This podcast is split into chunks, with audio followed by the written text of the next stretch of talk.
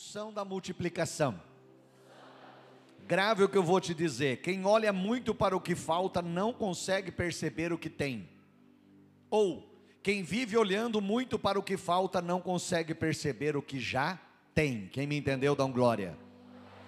Um pregador foi até foi pregar na África.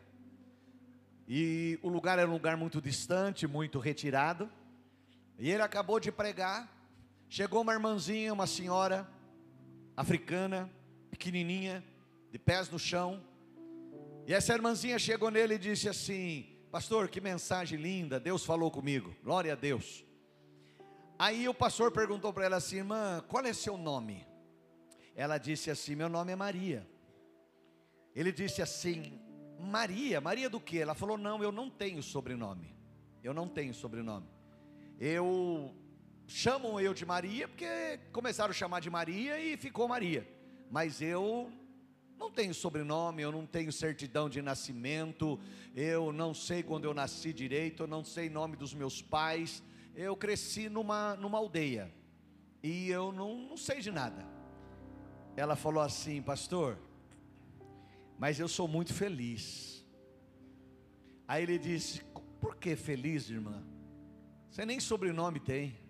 Ela disse: Sabe, um dia o meu pastor pregou lá na aldeia numa igreja pequenininha que nós temos lá, debaixo de um ranchinho de sapé, de sapé.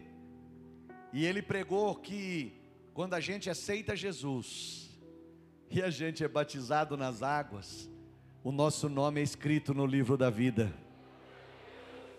E ela disse: Sabe, pastor, eu não tenho meu nome escrito em nenhum cartório dessa terra. Eu não tenho meu nome escrito em nenhum livro de cartório, nem sobrenome eu tenho mas eu sou tão feliz, porque o meu nome já está escrito no livro da vida do Cordeiro. Porque um dia meu nome vai ser chamado lá no céu e eu vou estar com o Senhor na glória. E o pastor olhou para ele e falou: Meu Deus, quanta gente tem tudo e não é feliz. E aí ela disse: Sabe, pastor, o senhor está vendo que eu ando descalço. Eu nunca tive um chinelo, muito menos um sapato. Eu sempre andei descalça. E ela disse assim: Mas é o seguinte, eu sou feliz, pastor, sabe por quê? Primeiro que eu tenho Jesus, e depois que também eu aprendi com meu pastor, que lá no céu tem ruas de ouro, que lá no céu as ruas são de ouro, e eu aprendi que eu vou para lá, e esses pés aqui, não mais esses, mas um pés transformado, eles vão pisar lá nas ruas de ouro, nas moradas celestiais. Eles vão andar no céu nas ruas de ouro, eles vão estar com Jesus lá na glória. Eu não estou fazendo homenagem à miséria, não. Mas eu estou mostrando para você que quem olha muito para o que falta não consegue perceber o que tem. Eu estou dizendo para você que quem vive olhando muito para o que falta não consegue perceber o que já tem. Quantas vezes você tem tudo e você não valoriza? Ah, hoje eu não vou na igreja porque a roupa que eu tenho não combina. Meu Deus, e você abriu o armário e tem um monte. Ah, hoje eu não vou na igreja porque o sapato não está legal, não está combinando, não está caindo, não está na moda. Crente não anda na moda, crente anda na Bíblia. Crente anda na palavra de Deus, não é na moda, é na palavra de Deus, é na Bíblia. E aí a pessoa começa a olhar para o que falta e ela não valoriza aquilo que tem. Comece a valorizar o que tem, e aquilo que falta, Jeová Jireh vai colocar na sua casa. Em João capítulo 6, versículo 5 ao 9, diz assim: João 6 é o, é, o, é, o, é o capítulo da multiplicação. Então Jesus, levantando os olhos e vendo que uma multidão vinha ter com ele, uma grande multidão vinha ter com ele, disse a Filipe: Onde compraremos pão para essa multidão comer? Então eh, dizia isso para experimentar, porque Jesus já sabia tudo o que ia fazer. Sabe por quê? Porque Jesus vê lá na frente virando a esquina. Nós estamos vendo aqui, eu consigo enxergar até naquela parede, aqui, aqui, estou enxergando lá em cima a parede que está o ventilador, mas Jesus vê lá na frente virando a esquina. Dá um glória a Deus bem forte. Sete, sete, sete. Felipe respondeu e disse: Senhor, nem 200 dinheiro de pão vai bastar para comprar tanto pão para essa turma comer, um pouquinho só. Oito. E um dos discípulos, André, Pô, André, pisou na bola. Ah, não, você foi certo. Irmão de Simão, Pedro disse-lhe: Está aqui um rapaz que tem cinco pães de cevada e dois peixinhos. Vai lá, vai André também pisar na bola. Mas o que é isso para tanta gente? Quem entendeu, dão glória. Quando a multidão estava com fome, diga mais de 10 mil pessoas. Irmãos, eu pergunto para você: Jesus pediu para os discípulos um relatório é, de quantos pães e peixes estava faltando para alimentar a multidão? Não. Pediu algum relatório sobre isso? Diga comigo, não. O que Jesus queria saber? Pense comigo. A multidão com fome, mais de 10 mil pessoas. Jesus perguntou o que estava faltando? Por favor, me ajuda a pregar. Jesus perguntou o que estava faltando? Não. A única coisa que Jesus queria saber era o que? Se eles tinham algo para alimentar a multidão. Sabe por quê? Porque ninguém que se aproxima de Jesus sai de mão vazia. Tentar de novo. Ninguém que se aproxima de Jesus sai de mão vazias. Olha, olha o que diz o livro de Crônicas, capítulo 16. Dá uma olhadinha aí. Segundo Crônicas 16, 9, na versão internacional. Pois os olhos do Senhor estão atentos os olhos do Senhor estão atentos sobre toda a terra para fortalecer aqueles que lhe dedicam totalmente o coração. Nisso você cometeu alguma loucura. Essa, é, essa é outra parte, eu quero usar o começo. Pois os olhos do Senhor estão atentos sobre toda a terra, sobre a igreja sede aqui em Tapetininga, sobre Itapetininga e sobre o Brasil, e Ele quer fortalecer aqueles, aqueles, aqueles, aqueles que dedicam a Deus o coração totalmente. Meu irmão, ninguém que se aproxima de Deus sai de mão vazia. Dá para você dar uma glória a Deus bem forte? Vamos lá, senão eu enrosco aqui. Então apareceu um menino que tinha o quê?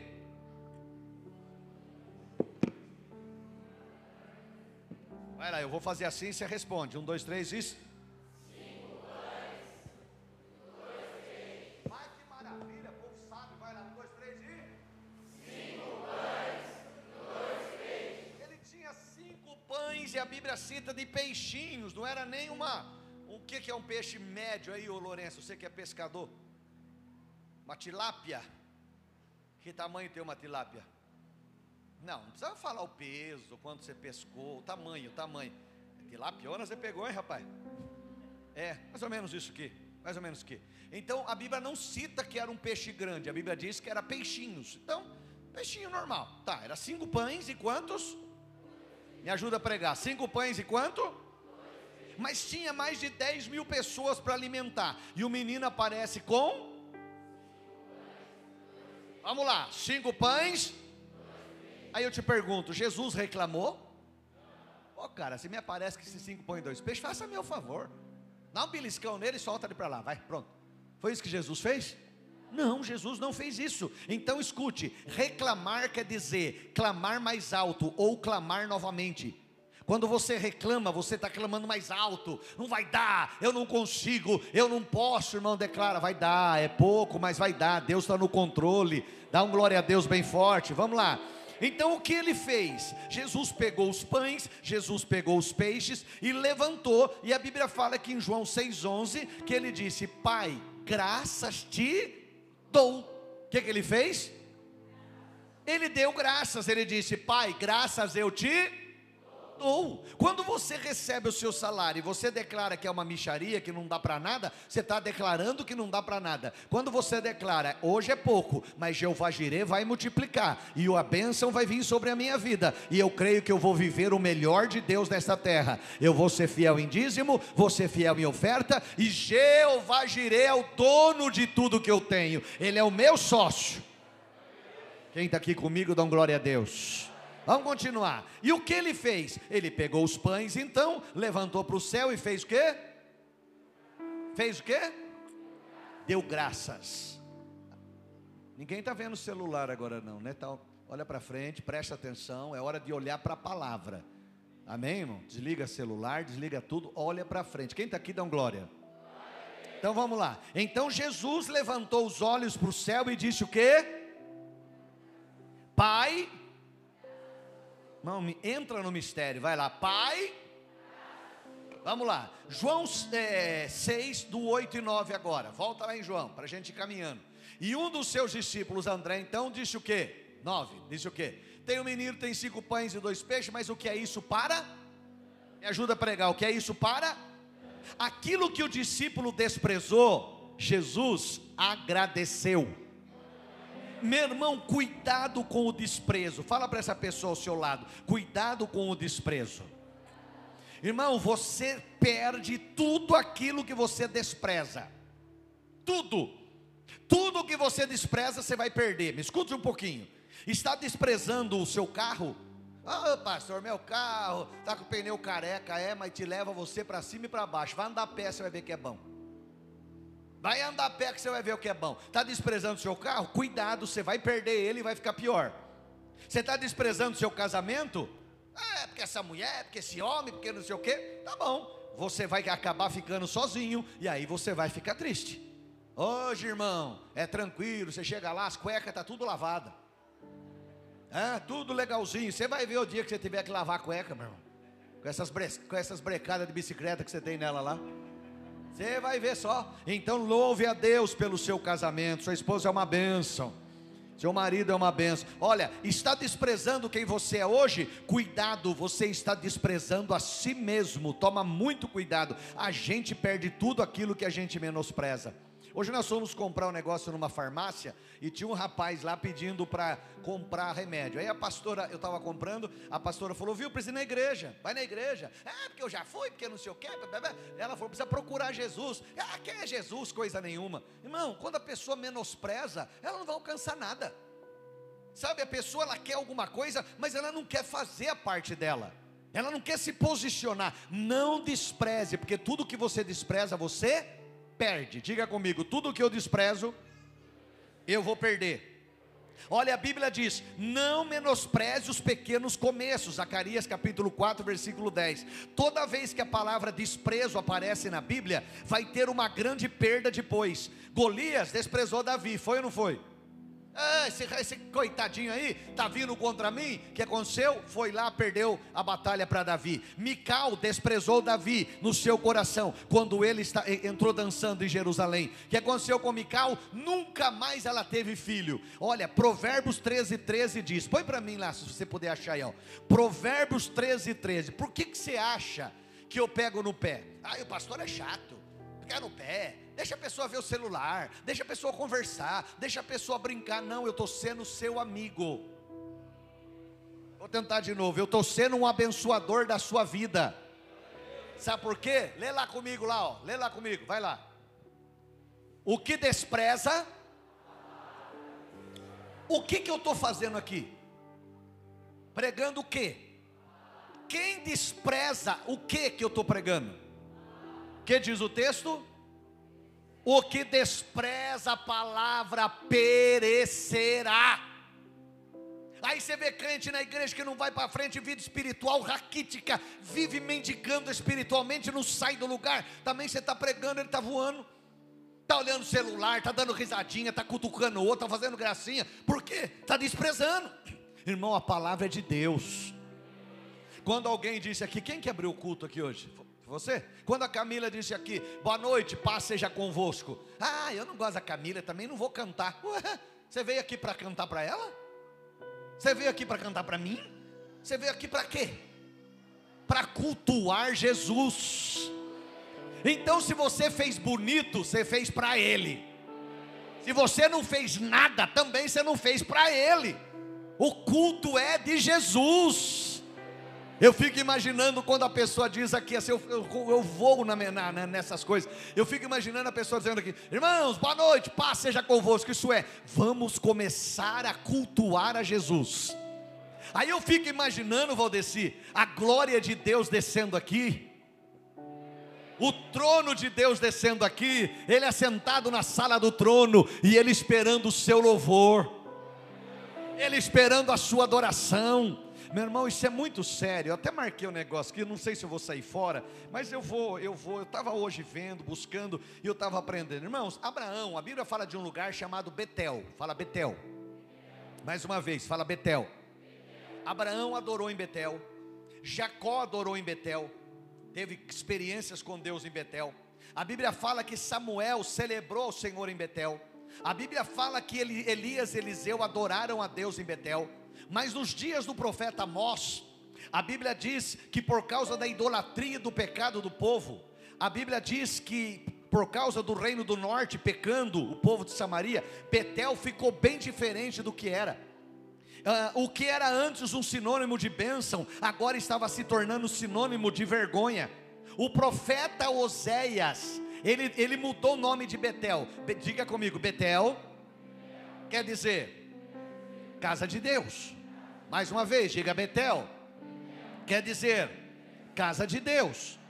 O profeta Oséias mudou o nome de Betel para Bet-Aven, que quer dizer casa do nada, quer dizer casa da vaidade.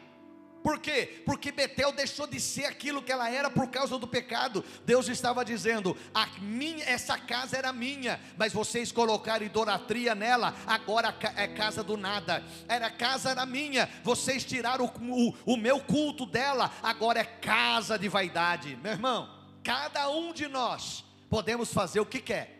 Cada um de nós pode andar do jeito que quiser, mas há uma colheita. Haverá uma você pode fazer o que você quiser, mas haverá uma colheita. Betel era sinônimo de glória. Deus descia em Betel. Olha, Abraão foi lá, Jacó foi lá, Samuel foi lá, Elias e Eliseu foram lá. Tinha, uma, tinha a bênção de Deus lá. Betel estava agora fracassada. Nos dias de Oséias, ela se chamava Bet-Aven, casa do nada, casa da vaidade. Mas Betel tinha uma história. E Deus iria resgatar a história de Betel. Então não importa como você está hoje, talvez você está como Betel, foi esfriando, esfriando, esfriando, esfriando e está distante. Eu profetizo agora: Deus vai mudar a sua história. Chega de ser casa do nada, chega de ser casa de vaidade, vai ser casa de Deus de novo, vai ser casa de Deus de novo, vai ser casa de Deus de novo, vai ser casa de Deus de novo. Quem recebe, aplaude o nome de Jesus e dá glória a Deus. Então, volta lá. Então, olha lá, ó. O que despreza a palavra será destruído ou perecerá. Vírgula. Agora, olha para quem ama a palavra. Olha, olha, olha que coisa linda para quem ama. Olha o que tem para quem ama a palavra. Deixou o bigodão de novo, hein? Bonito. Olha lá, ó. Mas Lê o finalzinho. Mas o que teme o mandamento, o que é o mandamento? É a palavra. Poxa, Deus vai falar comigo agora. Oh, o pastor abriu a boca, glória a Deus vai falar. Agora o Espírito Santo vai descer. Agora eu vou ouvir a voz de Deus. É hoje que eu saio daqui a Olha lá, ó, ó, ó, ó. Mas aquele que ama o mandamento, aquele que come a palavra, aquele que se alimenta da mensagem, essa pessoa vai receber galardão de Deus, vai receber a bênção de Deus, vai receber o melhor de Deus na sua vida. Quem está me entendendo, dá glória. Levanta a mão direita e diga: Eu amo a palavra de Deus. A gente cantava assim: Eu amo a mensagem da cruz, até morrer, eu a vou proclamar. Que mais? Levarei eu também minha cruz, até por uma coroa. O salmista diz assim: sabe o que o salmista cantava? A tua palavra escondi, no meu coração escondi, para eu não pecar, contra ti não pecar, a tua palavra escondi. Onde você vai, a palavra está com você. Onde você chega, a palavra está com você. Cuidado, fala comigo, eu preciso tomar cuidado com o desprezo. Então ouça, quando eu sou grato por aquilo que já está na minha mão, Deus traz aquilo que está faltando através da unção da multiplicação. Ah, isso é muito forte. Eu vou tentar de novo, que acho, que acho que eles não entenderam. Vou tentar de novo. Ó. Quando eu sou grato por aquilo que já está na minha mão, Deus traz aquilo que está faltando através da unção da multiplicação. Isso é forte demais. Escute aí: o que para muita gente é pouco, Deus está chamando de começo. Na criação não havia nada e Deus fez tudo. O que, que havia na criação? Nada e Deus fez tudo. Então escute, vou repetir: o que muita gente está chamando de pouco, Deus está chamando de começo. Então se prepare, porque Deus está entregando a unção da multiplicação. Esquece o que está faltando, pois a unção de Deus está te entregando, ao, porque é, Deus está entregando a unção na sua mão, que vai fazer você multiplicar aquilo que você já tem. Quem recebe, dá um glória a Deus.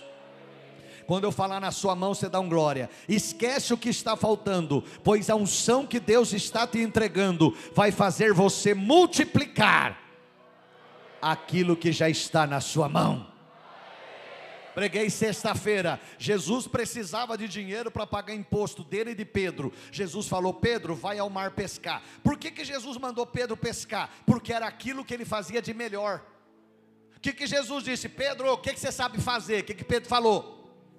pescar. Ele falou: então vai pescar. Você vai lançar um anzol, você vai tirar o, o, aquele peixe que saiu, o primeiro peixe que sair, você vai tirar, abre a boca dele, lá vai ter um starter, isso é, vale duas, duas de dracmas. Você vai pagar o imposto seu e o imposto meu. E Pedro foi, lançou o anzol, tirou o primeiro peixe e saiu uma moeda de ouro. E ele pagou o imposto dele, pagou o imposto de Jesus. E se Pedro fosse carpinteiro, Jesus ia dizer: Pedro, abre a primeira madeira que se achar e o dinheiro vai estar lá. Meu irmão, naquilo que você faz de melhor, eu profetizo, é lá que Jeová Jireh vai trabalhar para multiplicar o que você tem na sua vida. Vou tentar de novo só para você dar glória. Naquilo que você faz de melhor, é aí que Jeová Jireh vai fazer com que a bênção da multiplicação chegue, para que o seu melhor, a bênção da multiplicação chegue na sua vida. Quem recebe, dá glória a Deus. Em segunda, segundo Reis, capítulo 4, versículo 1, Desde lá que os credores foram procurar uma mulher, mulher de pastor que tinha morrido, e o pastor deixou uma dívida, e a mulher estava perdendo os filhos para ser escravo. Para ser o quê? Para ser o quê? Os credores queriam levar os filhos da viúva, que o marido tinha deixado uma dívida para ela. Eliseu perguntou para a viúva: qual é o, o ou melhor, eu faço uma pergunta: Eliseu perguntou para a viúva qual era o recurso que faltava para ela pagar a dívida? Não. Agora escute. Veja bem, isso é muito sério. É, então, o que foi que Eliseu perguntou para a viúva? No versículo 2, eu não vou ler que não dá tempo. O que a senhora tem em casa? Tem aonde? Escute, ele perguntou o que ela tinha dentro de casa e não o que estava faltando. Interessante. Ele não disse para ela no versículo 2: Ah, o que está faltando? Não, ele falou: O que você tem na sua casa?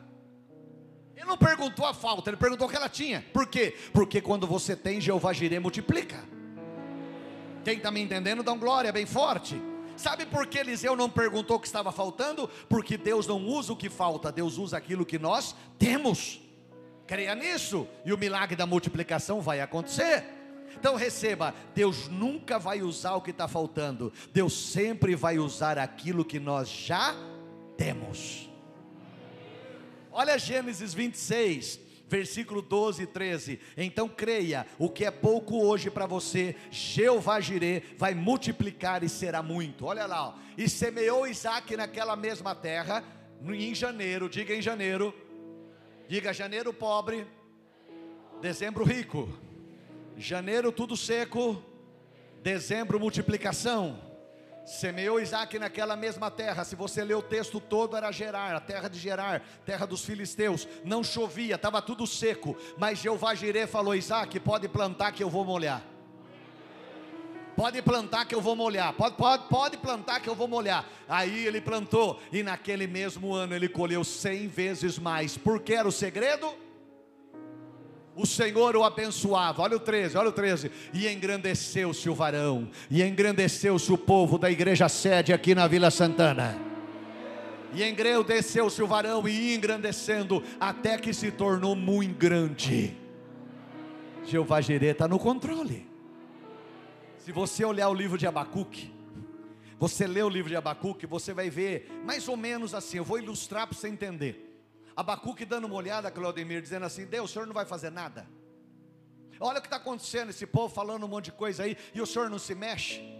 Não tem hora que a gente faz isso, Arthur?